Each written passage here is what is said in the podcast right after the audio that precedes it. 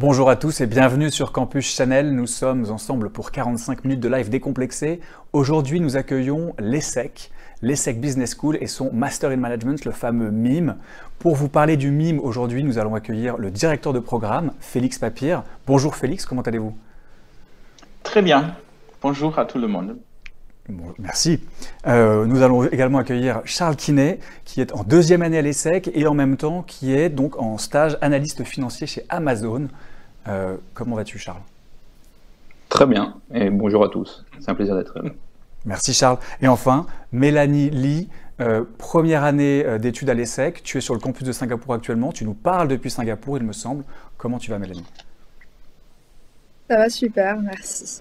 Eh ben, merci à tous d'être venus. Et ces trois personnes sont là pour répondre à vos questions. Mais avant tout, on commence avec le pitch.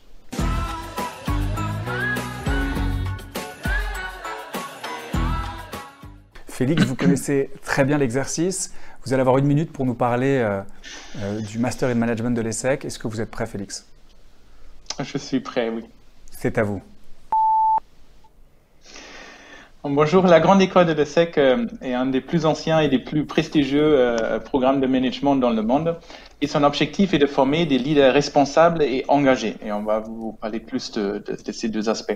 Et la particularité du programme, et ça c'est vraiment l'aspect qui le rend différent d'autres programmes de management, est sa flexibilité. Et ça veut dire que vous, en tant qu'étudiant, vous aurez toute la liberté de construire votre parcours à la fois euh, par rapport à la partie académique, donc euh, des cours avec ses électifs, mais aussi par rapport aux expériences internationales, aux expériences professionnelles, avec des expériences entrepreneuriales, euh, humanitaires, sportives, etc., comme vous le souhaitez.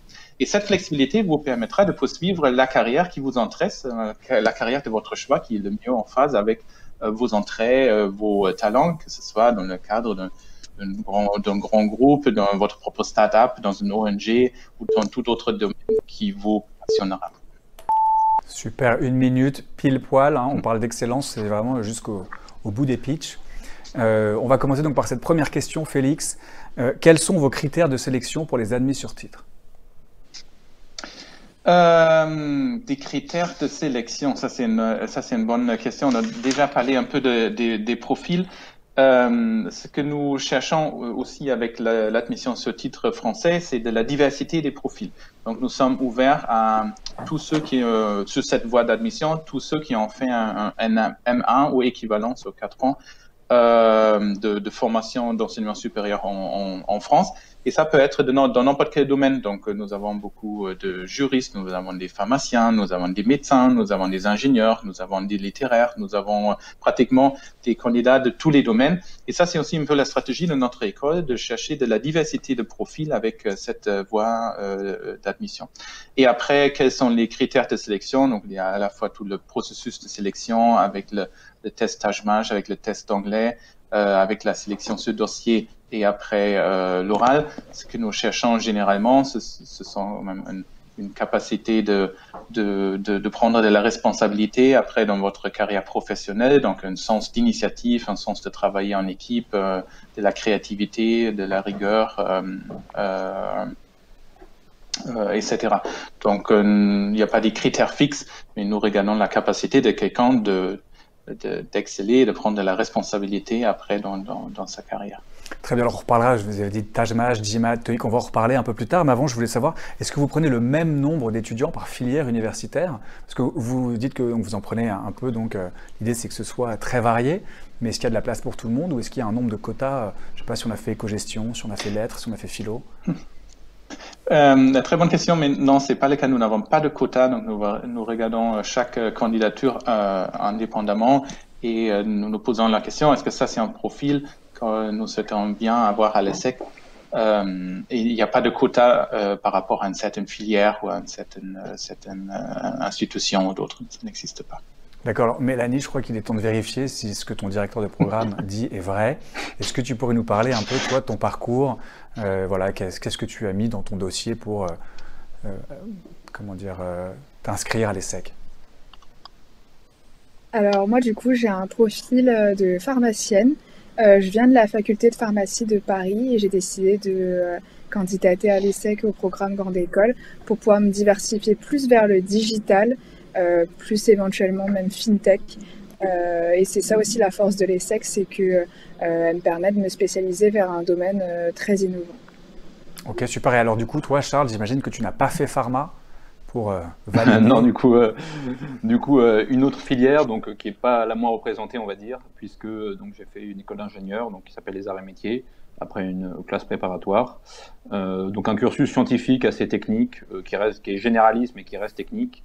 Et là encore, l'ESSEC, pour moi, le but c'était de d'acquérir un bagage supplémentaire en sciences de gestion, management, finance, euh, avec pour euh, ligne directrice donc de euh, faire du conseil, donc du conseil en stratégie plutôt dans le domaine de l'industrie, mais en gardant justement un profil généraliste qui me permet à l'ESSEC d'explorer plusieurs voies, on va dire. Très bien. Félix, quand vous avez comme ça des profils aussi variés, quels sont les éléments les plus importants dans le choix du candidat? Qu'est-ce que vous allez regarder en priorité? Est-ce que c'est son CV Est-ce que c'est son dossier Est-ce que ça va être les tests âge-mage alors j'imagine que vous allez me dire un peu de tout, mais est-ce qu'il y a une espèce de comment dire d'ordre de priorité quand même malgré tout? Non, il n'y a pas d'ordre de, priorité. Euh, vous avez évoqué le test Taj. C'est un test important, donc il faut pas. Euh, on va on va pas dire qu'il n'est pas important. Euh, donc si on a un mauvais test Taj Match, c'est rare d'être admis à l'ESSEC. C'est tout à fait possible si le reste de la candidature nous convient particulièrement, mais il faut avoir un, bon score de, de Match. Euh, mais à partir de là, euh, c'est l'ensemble de la candidature qui nous convainc euh, ou pas. Et dans ce sens-là, ça peut être, bah, il y a, peut-être un aspect particulier, la créativité et l'engagement qu'un certain candidat a montré qui nous amène à l'admettre, pendant que notre profil nous séduit plutôt par, par le résultat du, du test et sa performance euh, académique ou dans ses études antérieures euh, qui nous convainc sur notre profil. Donc là, nous n'avons pas des critères, euh, critères fixes. D'accord, alors je demanderai après à Charles et Mélanie leur score, mais est-ce qu'il y aurait un score minimal à viser, par exemple? Vous dites donc pour le Taj Mahal, est-ce qu'en dessous d'un certain score, ça devient quand même plus compliqué de compenser le reste? Ou est-ce que vraiment tous les scores sont compensables? Bah, nous n'avons pas en soi un score fixe. Nous, nous disons souvent qu'en dessous de, de 300, c'est vraiment très très rare, euh, voire on a eu très très peu de candidats admis dans le passé, mais même avec un score de 300, c'est pas forcément un, bon score. Donc je, je vous conseille de, de, de, vous concentrer sur cette partie-là. Je pense qu'avec un score autour de 350, on, a, on, est plutôt euh, solide au, euh, au banc. En dessous, ça dépend du, du profil euh, effectivement. Et nous prenons aussi en compte la provenance des candidats. Donc, par exemple, nous savons que, par exemple, euh, souvent quelqu'un qui a fait des, des, des, études quantitatives a tendance à avoir un score supérieur à quelqu'un qui euh, vient de d'autres domaines où il y a très peu de matière quantitative et ça nous prenons aussi légèrement en compte. Donc, nous savons interpréter les scores par rapport à la filière que le candidat a fait avant. D'accord. Alors du coup, Charles, on parle justement d'un mm. profil un peu plus ingénieur qui, a, priori, va donner des meilleures notes au Taj Est-ce que tu peux nous donner, nous livrer ta note sans, pression euh, euh, Moi, alors moi, j'ai eu 380. Euh, ce, qui, ce, qui, est un bon score. ensuite, c'est vrai qu'en tant en tant qu'ingénieur, je connais des gens qui ont eu des scores plus hauts. Donc, vous pouvez avoir mieux. Hein, c'est 400, 420, 430. Je connais même des gens qui ont 440. Donc c'est faisable et ça dépend. Le profil ne conditionne pas non plus tout. Très bien. Je connais des Sciences Po qui ont des très bons scores. Ok. Et, toi, Mélanie, alors, comme ça, on, nous a dit 350, on vérifie, bien sûr. Hein, on est là pour creuser et aller au cœur de, la vérité. Dis-nous, Mélanie, ton score Taj euh, Moi, j'ai eu 338. Euh, et donc, c'est euh, bien. Voilà, pareil, je connais les gens mieux, mais. Ok. Voilà, j'insiste aussi sur le, fait que le dossier soit complet et l'ensemble du dossier euh, dans sa totalité et pas que le score du Alors, est-ce que tu peux nous raconter un petit peu ce que tu as mis dans ce dossier? Justement, ça vient bien valider ce que disait Félix. Euh, les, scores, c'est important, mais il n'y a pas que ça. En moyenne, on prend à telle moyenne, toi, tu es en dessous, donc du coup, bah, tu as compensé avec ton dossier. Est-ce que tu peux nous raconter ce que tu as mis dans ton dossier pour euh, valider ton admission, par exemple? Quelle était ta... Donc, tu sais que tu as fait pharma, et puis après? Alors du coup, moi, j'ai euh, beaucoup, euh, je me suis beaucoup le relayé sur la lettre de motivation et euh, aussi sur les essais, les deux essais que propose l'ESSEC. Je pense qu'ils vont être détaillés un peu plus tard, mais un parle des valeurs qui nous forgent en tant que, en tant que personne et ça peut être très vaste. et le deuxième concerne toutes valeurs plus soit tout élément complémentaire que l'on peut ajouter à notre dossier. Et là, c'est le moment de mettre la plus-value sur un projet qui nous tient à cœur ou une activité qui nous tient à cœur aussi, ou un projet qu'on a monté, que ce soit de l'humanitaire, une start-up, projet étudiant. tout est euh, apporter son plus euh, en tant que euh, personne et montrer sa diversité.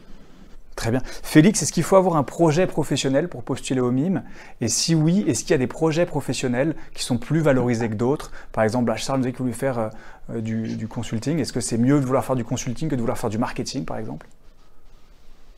Non, il n'est pas mieux de faire du consulting que du marketing, ni le sens inverse. Donc pour la voie d'admission ce titre, donc pour ceux qui ont déjà fait des études antérieures, euh, comme la, voie d'admission ce titre français, nous, euh, à l'oral, nous euh, posons effectivement la question quel est votre projet professionnel? Et nous nous attendons euh, que le candidat a une réponse cohérente et peut nous montrer quels sont ses centres d'entrée, qu'est-ce qu'il souhaite faire, euh, comment est-ce que le candidat est arrivé à cette conclusion, est-ce qu'il ou elle a déjà fait des, stages dans, dans, le domaine pour le tester et après trouver, oui, ça c'est intéressant.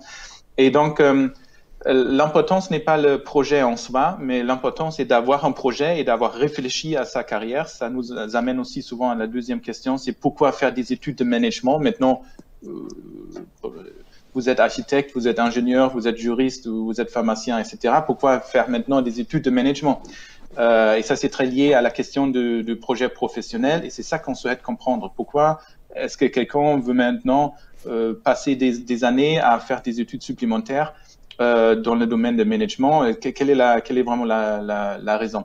Et dans ce sens-là, il faut avoir une idée de qu'est-ce qui m'intéresse dans ma carrière et quel pourrait être mon projet professionnel. Après, beaucoup de candidats changent leur projet professionnel. On, en cours de la scolarité, ça c'est évidemment aucun problème, mais on souhaite plutôt comprendre à quel niveau de réflexion est le candidat. Et dans ce sens-là, il n'y a pas du tout, mais vraiment pas un secteur qui nous intéresse plus qu'un autre, une fonction qui nous intéresse plus qu'un autre, un pays qui nous intéresse plus qu'un autre, pas du tout. On essaie vraiment de comprendre qu'est-ce qui intéresse le qu'est-ce qui intéresse le candidat. Et donc, le projet qui est mieux qu'un autre, c'est un projet cohérent et bien euh, expliqué euh, plutôt qu'un projet euh, superficiel, mais certainement pas en fonction du secteur ou de la fonction. C'est très très clair. Merci beaucoup, hein, Félix, pour toutes ces précisions qui, à mon avis, vont vraiment aider les gens qui regardent. Et Charles, pour vraiment illustrer ce qui vient d'être dit, est-ce que tu peux nous dire un peu le projet que tu as présenté euh, et le, niveau de degré de précision que tu avais le jour de ton entretien? Euh, oui, bien sûr. Alors moi, mon projet, c'était du coup euh, bon, de faire du conseil en stratégie, qui est en soi un secteur, on va dire, classique, si je peux dire. J'avais justifié, moi, un projet vraiment de travailler dans le domaine de la stratégie industrielle, les arts et métiers étant une école à dominante industrielle, justement, avec une expérience notamment chez le Louis Vuitton, donc qui est un grand groupe français, euh, dans le domaine euh, des opérations, donc il mélangeait une partie, euh, on va dire, plutôt business et une partie plus ingénieur. et j'ai présenté voilà ce projet de travailler, où est-ce que je me voyais dans 10 ans, voilà, dans manage, gestion d'une usine, etc. donc c'est un projet, voilà, on peut vous demander comment voyez-vous dans 10-15 ans. Et moi, la stratégie industrielle est quelque chose qui, qui, qui m'attire et qui m'intéresse beaucoup.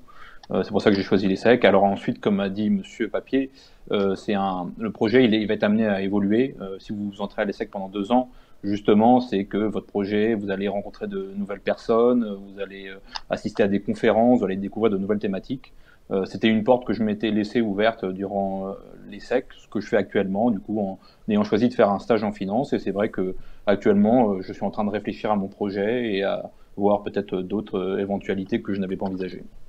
Très bien, et on, on verra un peu plus tard dans cette interview comment les SEC va t'aider à justement affiner ton projet et tous les outils qui sont à ta disposition.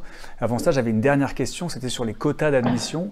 Il y a combien de places aujourd'hui à disposition des étudiants français, Félix? Euh, dans la globalité d'une promotion de, la grande école, il y a environ 850-900 étudiants par an. Euh, mais ça s'est réparti sur plusieurs voies d'admission. Il y a la voie d'admission sur concours après une classe euh, prépa. Euh, c'est peut-être la voie traditionnelle pour intégrer un, programme grande école. Nous avons 420 places. Et euh, pour la voie internationale, nous avons environ 300 en place. Et pour la voie d'admission ce titre français, nous avons environ 130 places sur le campus de Sergi et une trentaine de places environ sur le campus de Singapour. Et ça peut varier un peu en fonction des candidatures aussi, il y a des variations. D'accord. J'adore poser cette question aux candidats, Mélanie, donc ça va tomber sur toi. C'est pas une, méchante question, t'inquiète pas. C'est euh, si tu devais donner un conseil à, un étudiant pour préparer son oral, ce serait lequel? Alors, à part soit toi-même, euh, qui est en général le conseil qui revient le plus souvent, vraiment quelque chose d'un peu plus spécifique. Toi, par exemple, ce qui t'a aidé, ce que tu aurais aimé entendre qu'on te dise avant de rentrer dans cette salle pour passer tes euros euh, moi, ce que j'ai fait, c'est que je me suis énormément exercée avec mes proches, ma famille. Euh, j'ai pas hésité à leur demander d'être très dur avec moi, vraiment essayer de me provoquer à l'oral pour vraiment euh, travailler euh, un sens de la répartie et, et, vraiment garder son calme, garder le sang-froid en toutes circonstances. D'accord, donc énormément de répétitions.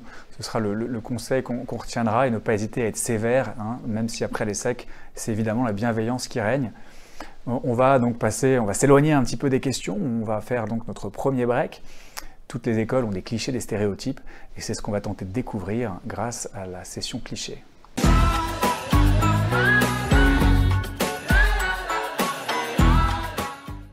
Charles, Félix, Mélanie, euh, il va falloir que vous nous donniez chacun un cliché en ce qui concerne l'école. Quels sont les clichés, les stéréotypes qu'on pourrait avoir avant d'intégrer le Master in Management de l'ESSEC, le fameux MIME euh, Mélanie, si tu veux bien commencer. Euh, moi, je commencerai tout d'abord par dire euh, que l'ESSEC, comme stéréotype, que l'ESSEC est une école française. je trouve que c'est très faux, parce que du coup, j'ai eu l'occasion de débuter à Singapour et euh, j'ai vraiment découvert euh, une diversité d'étudiants euh, qui viennent de tous horizons, que ce soit professionnels ou géographiques. Et je trouve que c'est une énorme force de l'ESSEC de pouvoir accueillir des étudiants qui viennent de partout, que ce soit français ou international, et vraiment donner des points de vue professionnels et culturels très différents. D'accord, rassure-nous, c'est quand même une école française, mais avec une multiculturalité très grande, c'est ça? C'est ça, c'est ça, exactement. Très bien, merci beaucoup Mélanie pour ta réponse. Charles, peut-être le, deuxième cliché associé à l'ESSEC et à son master en management?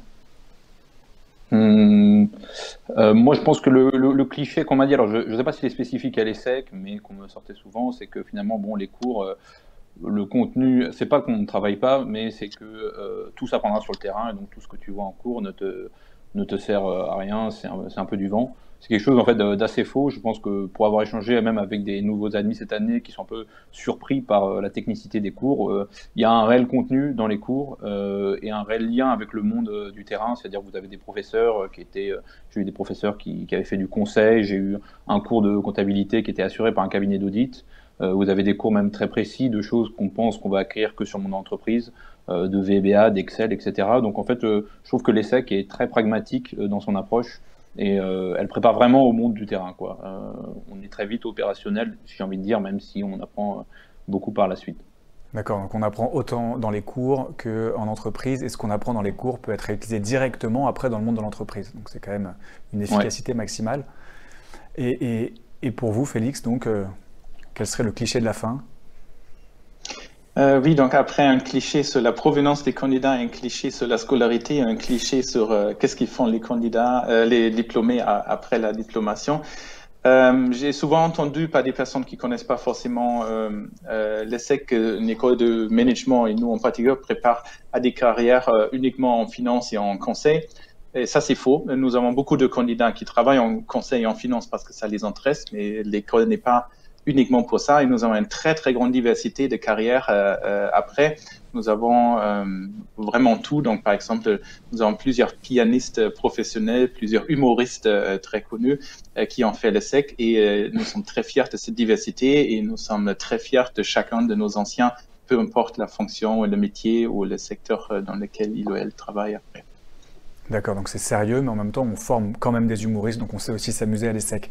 Très, c'était important de le souligner. Exactement. J'avais donc une question vraiment directement pour vous, Félix, hein, mais l'ESSEC, euh, l'ESSEC pardon, évolue autour de trois piliers.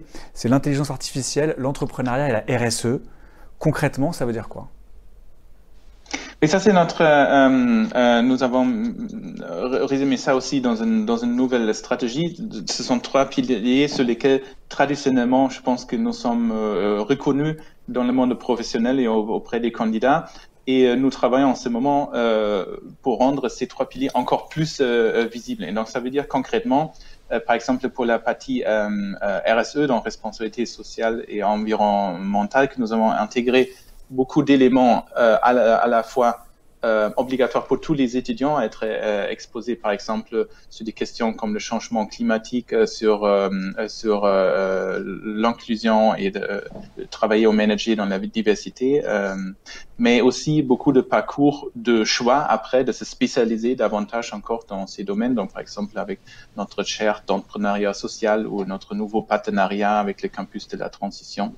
Euh, et ça, nous avons décliné sur l'ensemble des trois piliers. Aussi en entrepreneuriat, où nous avons complètement réformé euh, la filière entrepreneuriat sur le campus de Sergi, mais aussi sur des campus à Rabat, c'est spécifiquement l'entrepreneuriat en Afrique, et à Singapour, c'est spécifiquement l'entrepreneuriat en Asie, euh, et sur le domaine d'intelligence artificielle, par exemple avec la chaire Accenture euh, en Strategic Business Analytics ou, ou d'autres éléments. Est-ce que vous pouvez nous définir très rapidement ce que ce que c'est, qu'est-ce qu'une chaire, juste très rapidement parce que ça a été évoqué, mais c'est pas forcément un, wording naturel. Euh, ah oui, c'est un jargon euh, technique. Donc nous avons euh, dans le programme Grande École à l'ESSEC beaucoup de spécialisation. Donc ça permet à quelqu'un de se spécialiser dans certains domaines ou fonctions. Nous avons plus que 45 spécialisations. Et à peu près la moitié de ces spécialisations sont des chaires. Et une chaire à l'ESSEC, ça veut dire que c'est un, un parcours donc, de spécialisation qui est animé avec une ou plusieurs euh, entreprises partenaires et euh, plusieurs professeurs du, domaine des professeurs de l'ESSEC. Donc, par exemple, là, j'ai évoqué la chaire euh, Accenture Strategic Business Analytics. C'est un parcours de se spécialiser dans Business Analytics, l'intelligence artificielle, analyse des données, qui est animé par des cadres supérieurs d'Accenture des intervenants externes et des professeurs de l'ESSEC avec plusieurs cours, mais aussi avec des visites d'entreprise, des études de cas à résoudre et à présenter euh, à, des, à des entreprises partenaires, etc. Et là, nous avons environ une vingtaine ou 25 euh, chaires à l'ESSEC, avec tout sur euh, sur euh, digital disruption avec euh, avec la BNP, sur le leadership inclusif, sur l'entrepreneuriat social, sur l'immobilier, sur euh, euh, le luxe, euh, vraiment un très grand nombre de, de, de domaines et c'est une très bonne opportunité de se spécialiser dans un domaine avec des composantes assez pratiques pour pouvoir directement commencer à travailler dans ce secteur après. Tous les étudiants ont automatiquement une chaire Quelles sont les, les conditions pour accéder aux chaires? Il faut candidater, donc ça, on peut faire euh, à, à, peu près quand on souhaite dans son parcours. Euh, peut candidater à faire une chaire. Normalement, c'est un programme de six mois environ, ça dépend un peu de la chaire. Et il faut candidater. Euh, si c'est une chaire où nous avons plus de demandes que des places, il y a une phase de sélection. Euh, des critères, ça dépend de chaque chaire. C'est souvent la motivation euh, ou la, moyenne des notes des, cours qui ont été déjà pris dans un certain domaine. Et une fois qu'on est accepté, on peut faire cette chaire. On peut aussi faire plusieurs chaires, deux. Parfois, j'ai vu trois, mais ça, c'est plutôt rare pour avoir un croisement de compétences. D'accord. Euh, Mélanie, est-ce que toi, tu, euh, tu, projettes de faire une chaire euh, dans, un peu plus loin dans ton parcours? Bah, Comme le dit du coup Félix, je pense que je suis partagée entre la chaire santé et la chaire disruption digitale. D'accord. Et, et, toi, Charles, en deuxième année, est-ce que tu as déjà fait un, un choix? Euh, non, parce qu'en fait, alors là, cette deuxième année, moi, je, fais un échange académique euh, avec une université étrangère, qui est donc un, une autre option du cursus. Mais la chaire reste quelque chose que j'ai dans l'esprit si jamais je dois euh, prolonger encore de 3 ou 4 mois et je verrai si je fais à ce moment-là une chaire. Alors, je vais te poser une question un peu plus compliquée, Charles. C'est presque c'était comme un, un, entretien de motivation pour les SEC. Pourquoi choisir les SEC et pas une autre école parisienne ou une université de renommée à peu près similaire? Normalement, c'est la question euh, que tu as travaillé ouais. par cœur, mais... Oh, que j'ai travaillé, oui. Très longtemps. Euh, moi, le, le, je pense que le choix numéro un, c'est la liberté et le parcours à la carte. Je pense que c'est euh, un, un, des atouts euh, fondamentaux de l'ESSEC euh, d'avoir ce choix, et c'est particulièrement vrai pour les AST quand vous sortez d'un cursus de 4-5 ans. Euh, où vous avez fait un premier parcours, euh, un parcours bon pour certains qui n'ont pas forcément, euh, qui peuvent avoir voilà un peu subi plus ou moins. ça dépend si il s'agit, ils ont envie de se réorienter ou pas. et le fait de voilà arriver à 23, 24, 25 ans, de se dire que voilà désormais on peut vraiment tout personnaliser dans son parcours et qu'on va pouvoir millimétrer chaque, chaque élément de ce parcours, c'est quelque chose d'extrêmement plaisant. Euh, que moi du coup je peux expérimenter, que j'ai fait durant la première année en choisissant différents cours, différentes thématiques à la carte. Euh, là, ça me permet de pouvoir faire un stage euh, assez librement, là où notre école m'aurait peut-être imposé, je ne sais pas, de faire un stage à un autre moment. Donc là, je suis vraiment, on va dire que c'est très flexible et très adaptable, et pour moi, c'est un atout premier. Ensuite, il y a d'autres atouts qui sont très forts, qui est le côté international de l'ESSEC avec ses campus. si j'en dois en retenir deux, c'est cela. Très bien, je comprends mieux pourquoi vous avez été admis directement à l'ESSEC. D'abord, on sent que vous parlez du cœur, mais c'est vrai que ça donne euh, vraiment, on comprend que c'est euh, un sentiment chevillé au corps. Euh, Félix, rapidement, quel, enfin rapidement ou pas d'ailleurs, quelle différence il y a entre commencer son cursus à Singapour, par exemple, comme a pu choisir de le faire Mélanie, ou commencer son cursus en France? Quelle différence est-ce qu'il y a? Donc ça, c'est vraiment au choix des candidats. Donc déjà lors de la candidature et de la phase d'admission, il faut indiquer si on souhaite commencer le parcours en SAJ à Singapour. Ça dépend beaucoup de, de l'envie du candidat de découvrir un nouveau continent, un nouvel, euh, nouveau contexte.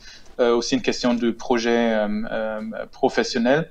En termes d'organisation, c'est légèrement différent, mais peut-être Mélanie, je vous laisse je vous laisse euh, euh, compléter. Si on commence le parcours à CRJ, il y a un premier trimestre des cours de mise à niveau et à partir de janvier, on, euh, on peut commencer à prendre des cours au choix. Et à Singapour, il y a un parcours un peu plus spécifique aussi avec des cours de mise à niveau, mais aussi avec une junior consulting experience qui prépare les premiers pas à, à, travailler en tant que consultant dans des projets d'entreprise et donc on rentre dans la phase d'électif euh, euh, un, un, peu plus tard. Et sinon, euh, après cette première phase, dans tous les cas, un étudiant, même qui a commencé à s'agir, peut faire des, des, des, des, des, tracts d'échange avec Singapour ou dans le sens inverse, des candidats qui ont commencé à, Singapour peuvent venir, venir sur le campus de, de. Très bien, alors Mélanie, du coup, voilà, est-ce que tu pourrais compléter pourquoi toi, tu as fait le choix de commencer à Singapour, par exemple? Alors, tout simplement puisque je n'ai jamais eu d'opportunité euh, internationale. Euh, aussi pour euh, pouvoir euh, expérimenter la richesse du campus de Singapour et comme l'a dit Félix, euh, pour cette opportunité de junior consultant expérience. D'accord, donc ça a été principalement parce qu'il y avait donc cette possibilité d'aller directement au contact des, des entreprises, des ONG, d'organiser un study trip. Tu avais comme ça tout un, un tas d'avantages à commencer directement sur le campus de Singapour qui était proposé par l'ESSEC. Euh, tu parlais d'un study trip. Tu vas, euh, ce serait aller où par exemple? Euh, Normalement, cette année, on va visiter une ONG qui s'appelle Dignity en Malaisie. Voilà. D'accord. Et c'est un projet qui te tient à cœur? C'est aussi une des raisons pour lesquelles tu as choisi l'ESSEC, pour ces, ces valeurs d'humanisme et d'humanité? Oui, aussi pour les cas vraiment très concrets et, et, euh, et, voilà, ça m'a énormément donné envie de vraiment venir sur le terrain et, euh, euh, avoir quelque chose qui sort un petit peu du cours magistral également. Merci Mélanie. Félix, vous disiez qu'il y a un tronc commun. Quand on a fait 4 ans d'études, on peut imaginer que certains étudiants ont quand même déjà un, un, un, background assez, assez épais dans certaines matières.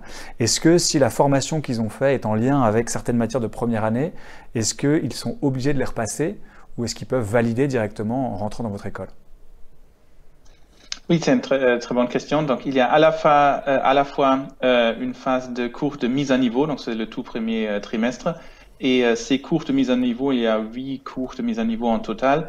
ça dépend de, vous, de chaque étudiant, quel cours de mise à niveau l'étudiant a à apprendre.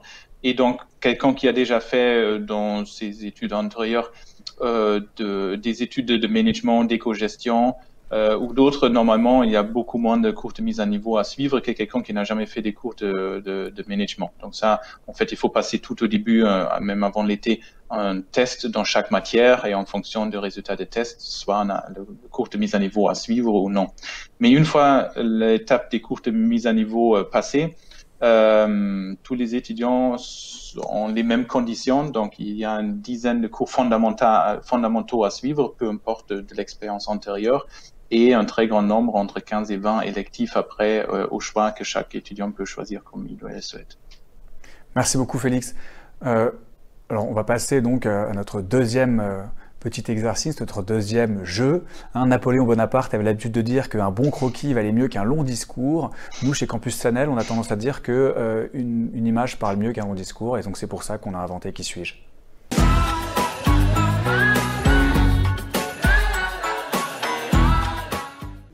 Alors, une image vaut mieux qu'un long discours. Je vais vous présenter trois personnalités différentes et vous allez devoir me dire laquelle, selon vous, correspond le mieux à votre formation. Euh, dans un monde idéal, vous ne prenez pas la même image. Et euh, je vais donc maintenant vous présenter ces trois personnalités très rapidement, mais je pense que vous allez les reconnaître euh, assez naturellement. la première, donc c'est Justine Hutto, qui est la, comme elle le montre si bien, la, donc la CEO de Respire. le deuxième, vous devez le connaître aussi, c'est Monsieur Jean-Michel Blanquer. Et le troisième, c'est Salvador Dali. Peut-être, euh, Mélanie, tu souhaites, euh, voilà, je te laisse le choix des armes puisque tu as les trois personnalités devant toi. Euh, du coup, moi, je vais partir avec la fondatrice de Respire, tout simplement parce qu'elle représente tout le côté innovation, entrepreneuriat, aussi entrepreneuriat féminin de, de l'ESSEC. Et c'est aussi ce caractère-là, ce genre de profil unique que l'ESSEC pousse d'ailleurs euh, vers l'excellence avec euh, tous les cours et euh, toute la formation qu'elle peut donner. Très bien, donc Justine Hutto, parce que c'est l'entrepreneuriat, la féminité, l'innovation, et que du coup ça, ça, ça, résume bien pour toi un petit peu les valeurs de l'ESSEC. Très bien. Peut-être Charles, puis comme ça je laisserai à Félix l'occasion de conclure. Il aura donc le moins de choix possible. C'est très injuste, mais c'est comme ça. Pour une fois que vous êtes en position de force, profitez-en.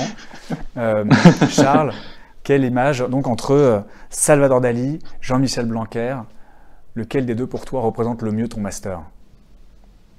Hum, moi, je dirais que c'est Dali pour toute la créativité, euh, le côté, ouais, presque un côté un peu artistique dans le comme je dis, de tous les secs, un peu, vous pouvez faire à peu près tout ce que vous voulez, dans la limite, bien sûr, des, des, règles et des contraintes, mais ce que je veux dire, c'est que dans, le choix du parcours, c'est. Euh, euh, où il y a une personnalisation énorme, vous pouvez mélanger plein d'expériences, rester généraliste, vous spécialiser, euh, partir à l'étranger, c'est extrêmement adaptable.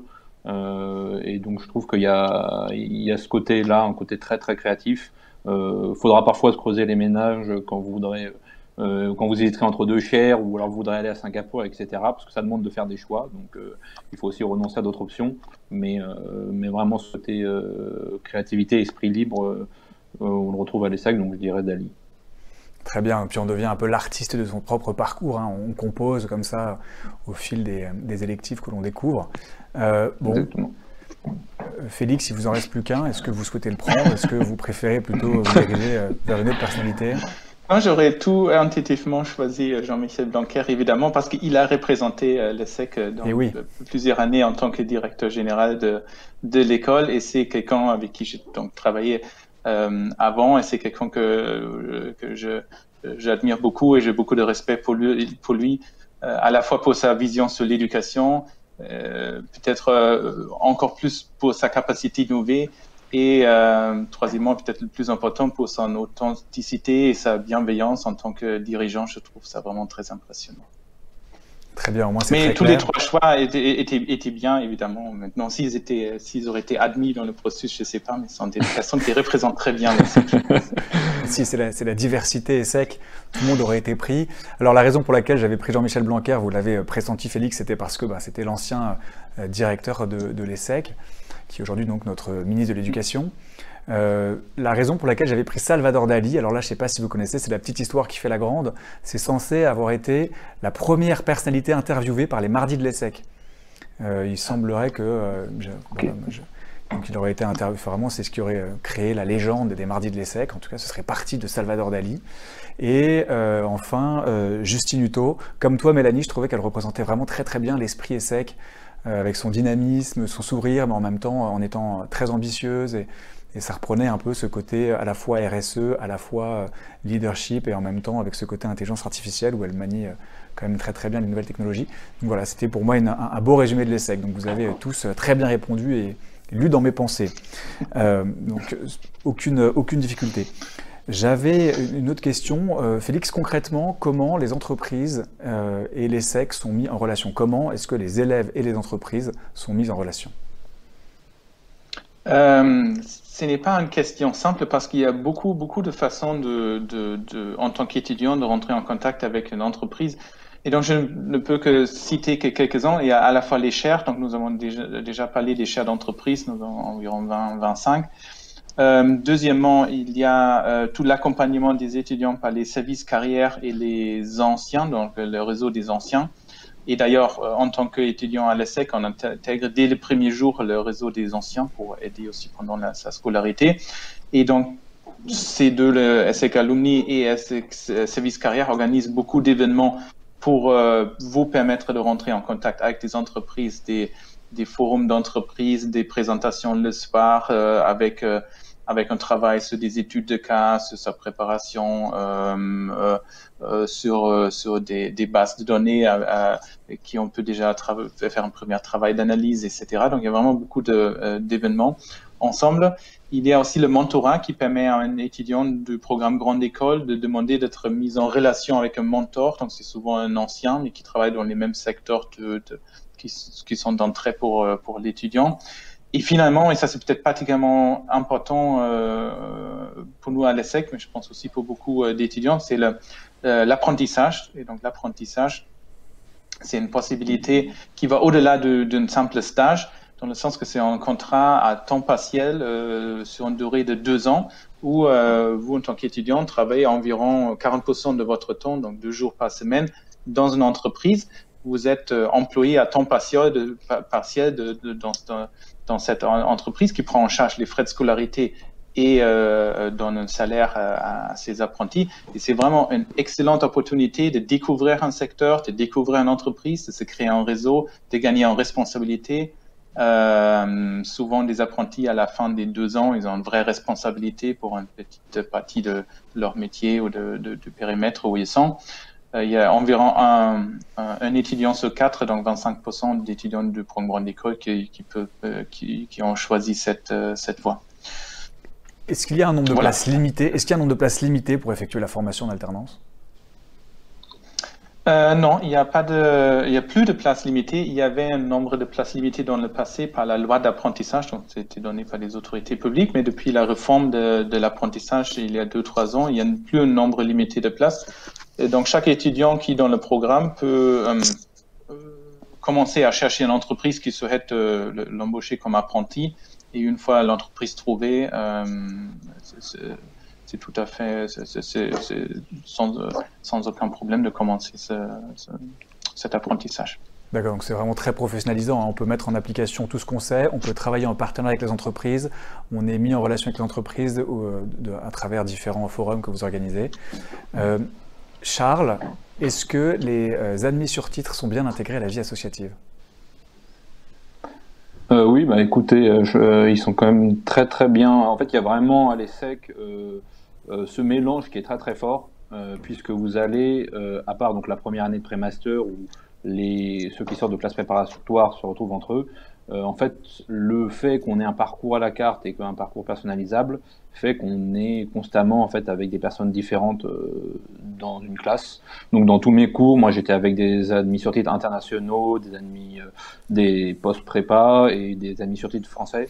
Donc il y a une très bonne intégration et toutes les associations, tous les événements sont ouverts euh, aux ASTF euh, sans, sans, réelle distinction. Donc euh, de ce point de vue-là, je connais beaucoup de gens qui, ont, qui sont tous dans des associations, qui ont même parfois des responsabilités, sont dans le bureau. Donc de ce point de vue-là, vous pouvez faire aussi tout ce qui est, tout ce qui est possible dans l'offre qui est donnée d'associations. Il y a vraiment là, il n'y a pas de limite et pas de barrière comme voilà on peut le penser euh, entre les ASTF, ASTI et post-prépa. Et, donc toi, tu fais partie d'une association? Oui, alors moi je suis dans l'association d'histoire. je suis d'ailleurs euh, voilà, j'ai des responsabilités dans cette association. On organise beaucoup de choses, euh, justement des, par exemple des visites pour des étudiants internationaux et tous ceux intéressés euh, dans Paris. Donc on avait pas mal d'événements euh, prévus. Alors on verra ce que selon le Covid, mais il y a, y, toutes ces assauts donc voilà dans lesquels il faut rentrer avec des phases de sélection néanmoins. Et ensuite, il y a tous les événements ouverts par les autres assos.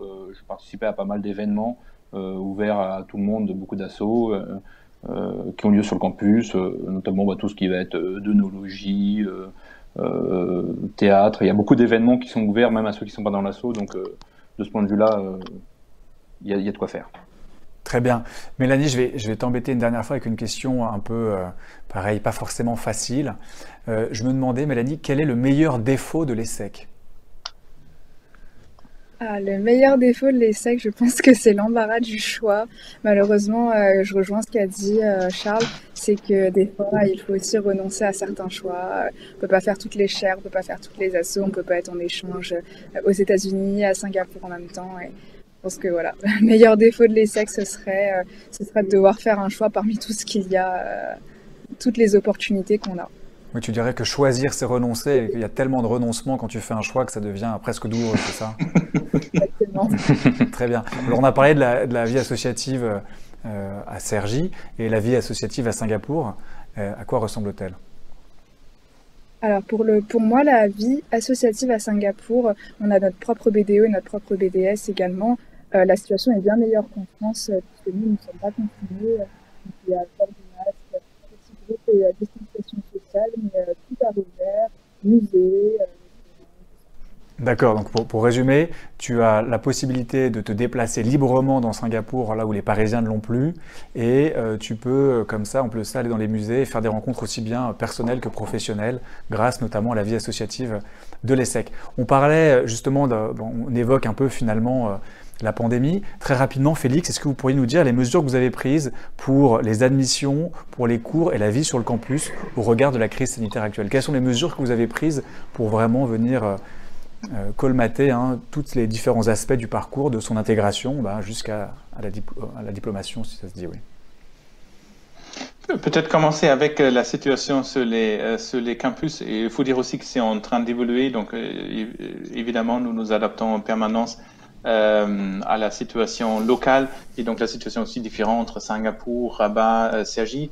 Euh, à Sergi, nous avons mis en place un enseignement euh, dual, donc ça veut dire ceux qui ne peuvent pas être sur le campus, par exemple parce qu'ils n'ont pas encore leur visa, ils sont à l'international, parce que euh, ils devraient rester à, à, la maison en attendant euh, un résultat de test ou parce qu'ils étaient qu'à contact, ils peuvent suivre les cours en, en distanciel et euh, sinon, les cours se déroulent en présentiel. Bon, ça, c'était le cas jusqu'au début du confinement. Euh, avec le confinement, euh, cette semaine, nous avons basculé un enseignement 100% à, en, à, distance et euh, pour euh, voir comment le confinement va se développer pour euh, pouvoir continuer avec notre enseignement dual à la fin du, confinement. Nous avons aussi adapté toutes les procédures sur les campus. Euh, les dernières semaines, nous avons pu, ça a été euh, mentionné, déjà nous avons pu maintenir la vie étudiante, mais dans un cadre relativement strict et encadré par, par la direction de la vie étudiante. Mais néanmoins, il y avait pas mal d'événements, donc je pense que ça c'est très bien. Et donc nous attendons la fin du confinement pour pouvoir euh, continuer avec, euh, avec cette activité-là. Et par rapport aux admissions, ça dépend un peu. Je, je peux m'imaginer que cette année, si la situation ne change pas complètement, qu'il y a peut-être des euros euh, à, à, distance, donc euh, par, par Skype ou par un autre système, euh, autre système numérique. Euh, mais c'est pas encore décidé, ça dépend vraiment de l'évolution de la situation. Dans tous les cas, nous souhaitons vraiment faire des euros cette, euh, euh, cette année, soit à distance, soit en présentiel.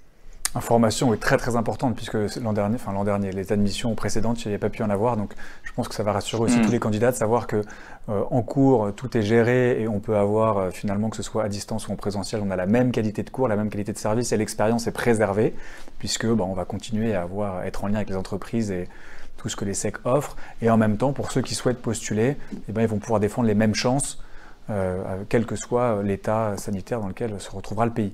Merci beaucoup pour tout Mais avec, la, avec, le, avec le disclaimer que ça peut évoluer à n'importe quel moment et qu'on suit évidemment les, les, les, instructions des autorités publiques. Et évidemment, on, suit les indications de M. Blanquer avec, attention. Euh, je vous remercie donc d'avoir répondu à toutes mes questions. Hein. C'est bientôt l'heure de la fin, mais pas complètement. Il nous reste deux minutes, c'est l'heure du temps additionnel.